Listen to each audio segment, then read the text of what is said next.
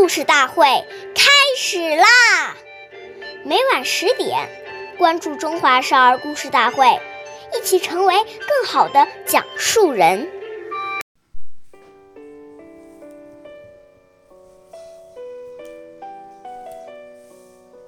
岁月易流逝，古诗永流传，弘扬中华瑰宝，传承红色基因。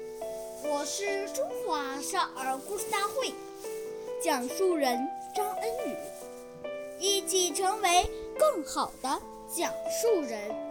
今天我给大家讲的故事是故事大会红色经典故事第二十四集。周恩，周总理的睡袍像万国旗。周恩来总理的侄女周秉德回忆说，周恩来在担任总理的二十六年间，只穿了三双皮鞋，一双凉鞋，鞋底磨坏了，经常就要换里换掌，把衣服也补了补了。别人给他买了新鞋、新衣，他也不愿意穿。